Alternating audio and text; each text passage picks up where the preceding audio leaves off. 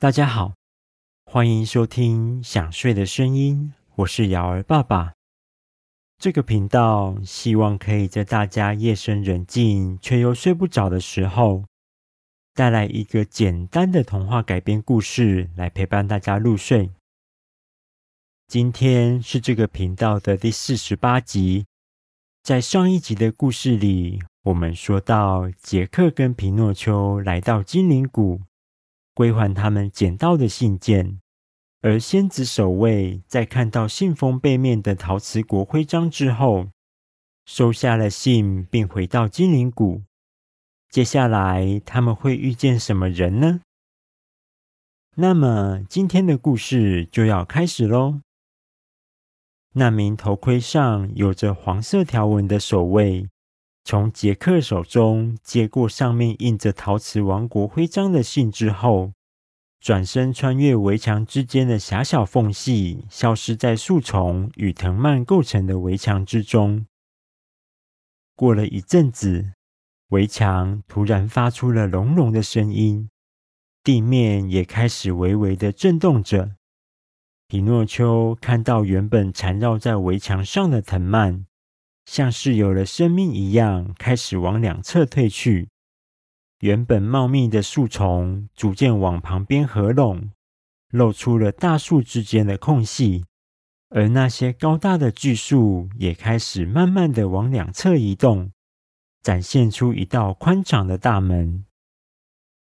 那名黄条纹头盔的守卫从大门里缓缓飞出，来到杰克面前。他发出叮铃当啷的声音，并对其他的守卫挥了挥手。原本围绕在杰克身旁的守卫全部都飞往围墙的方向，并在刚刚开启的大门旁边站成一排，像是在列队欢迎杰克他们。而黄条纹头盔的守卫对杰克他们说了一些听不懂的仙子语言后，非常恭敬的对他们四个人鞠躬，接着又对大家招了招手。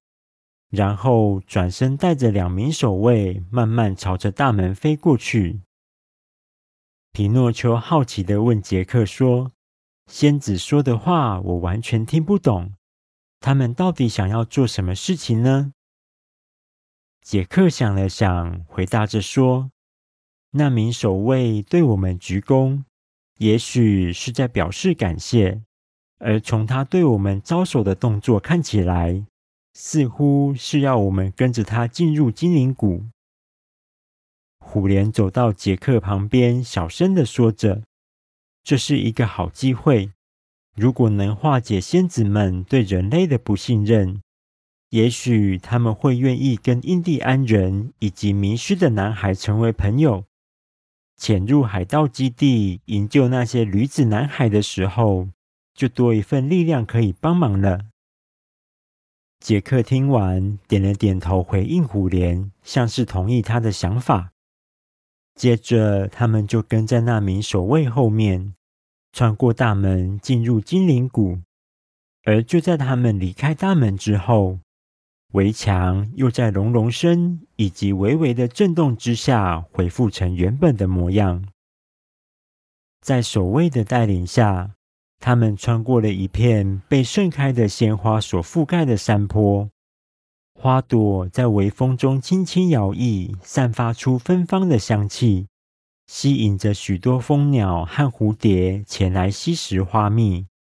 在那之中，有许多小仙子正在这片花海中忙碌着，她们穿着缤纷的花瓣连身裙。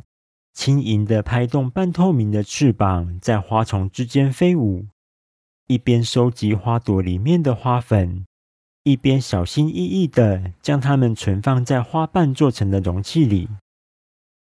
有些小仙子看到杰克他们四个人走进了精灵谷，停下动作，交头接耳地讨论着，一直到守卫对他们叮铃当啷地说了一些话，才放心地转头继续工作。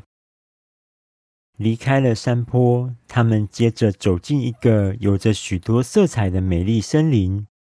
在这片森林的各个角落，都隐藏着许多精致的小屋子，那是仙子们所居住的地方。有的小屋建在树洞里，还有一个小门可以打开；有的建在花苞里，开灯的时候就像是一盏一盏的小灯泡；有的搭建在树枝上，用花瓣、树叶和藤蔓编织而成，与大自然融为一体，仿佛是森林的一部分。每个小屋都充满了仙子们的创意。杰克他们走在森林中央的小径上，许多身穿华丽的花朵衣裳、头顶花冠的仙子们也在这条小径上忙碌地工作着。他们正在收集树上的果实，等到春天来临时，仙子们会在森林的每一个角落种下果实，等待它们的发芽，准备迎接即将到来的春天。小径的尽头有一棵特别巨大而且茂盛的树木，最上方的树冠隐隐散发着金色的光芒，而盘根错节的树干之间有一道金色的瀑布倾泻而下，汇聚到其中一个宽大而且平缓的树枝上。皮诺丘拉拉杰克的衣服，指着金色瀑布说：“杰克。”从瀑布上流下来的不是水，看起来像是小叮当身上的金色粉末呢。杰克点点头说：“这里是精灵谷，仙子们住的地方。我想，小叮当身上那个能让我们飞起来的金粉，应该就是来自这里。”突然，从金色粉末汇聚的地方散发出一道刺眼的光芒。从那光芒之中走出了一位身高比其他仙子们还要高一点点，穿着金色连身长裙，背后有着金色的半透明翅膀，头上戴着一顶王冠的美丽仙子。她缓缓飞到杰克他们面前，而原本在前面带领的守卫们纷纷向这名仙子鞠躬，并飞到两旁护卫着她。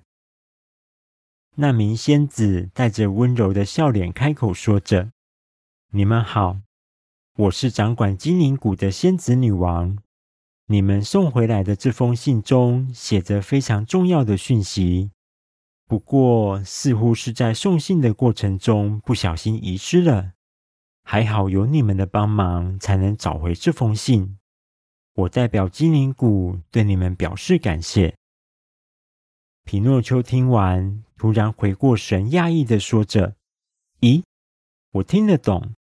我居然听得懂仙子女王在说什么。”那名戴着黄条纹头盔的守卫看到皮诺丘如此不礼貌的发言，在一旁叮叮当当的碎碎念着。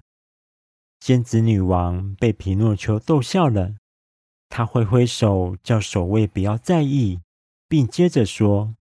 是的，在精灵谷的众多仙子中，只有身为仙子女王的我才会说人类的语言。不过，想要让你们听得懂仙子的语言，也不是没有办法。仙子女王说完，转身对着大树挥挥手。没多久，一名捧着一大碗金色粉末的仙子就飞了出来。并将金色的粉末撒在杰克他们四个人身上。没多久，他们身上发出淡淡的金色光芒。当光芒褪去之后，大家并没有明显的感觉到哪里不一样。但是，当那名黄条纹头盔的守卫急忙摇手要对仙子女王说话时，杰克才发现自己并不是听到叮叮当当的声音。而是清楚的听到守卫说着：“女王大人，将这么重要的金色粉末使用在这些人类身上，真的好吗？”杰克听完，讶异的看着虎莲，而虎莲跟其他人一样，也讶异的看着彼此。原来，大家在撒过金色粉末之后，都清楚听到那名守卫说的话了。仙子女王笑着回答守卫说：“没关系，如果不是他们特地送回信件，我们就错失跟陶瓷国之间的联系了。现在他们可是精灵谷重要的客人。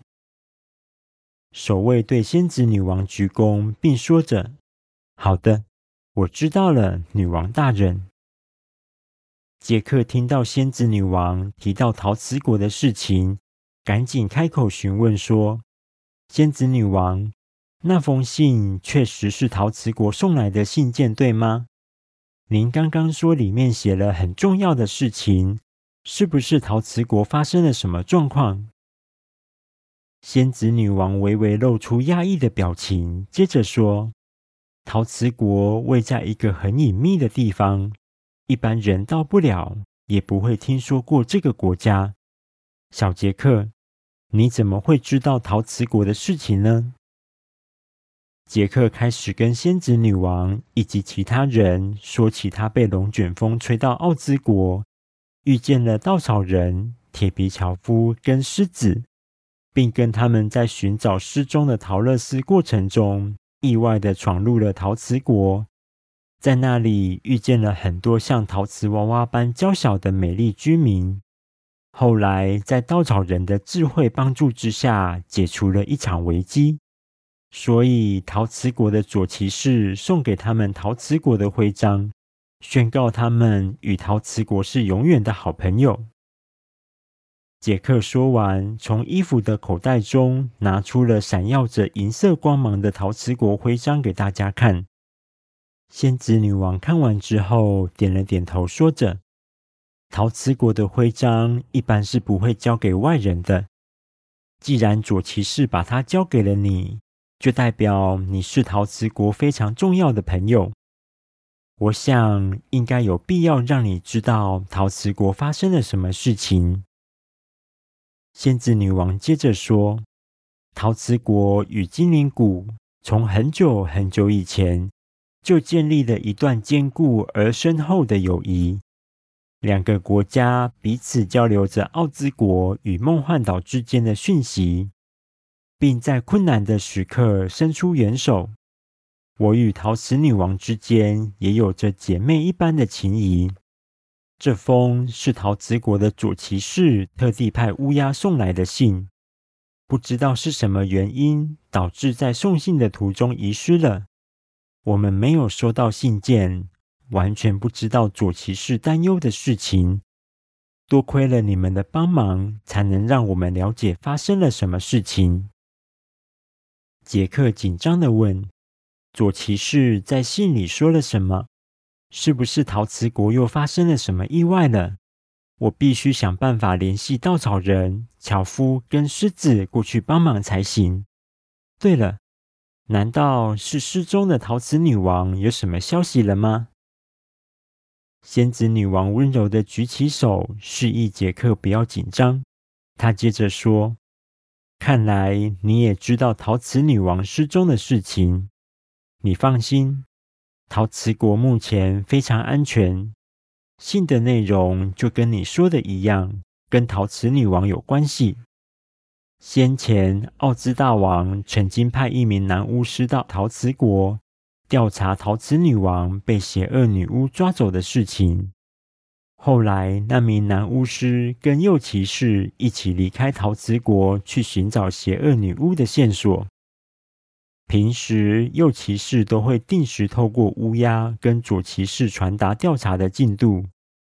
但是最近已经很长一段时间没有收到右骑士的信件了。他们将这件事通报给奥兹大王的时候，才知道奥兹国也完全失去跟那名男巫师的联系。好了，第四十八集的故事在这里告一个段落。想不到外出追寻陶瓷女王下落的男巫师与右骑士纷纷失去了联系。他们的失踪与邪恶女巫会有关系吗？接下来又该如何找回他们呢？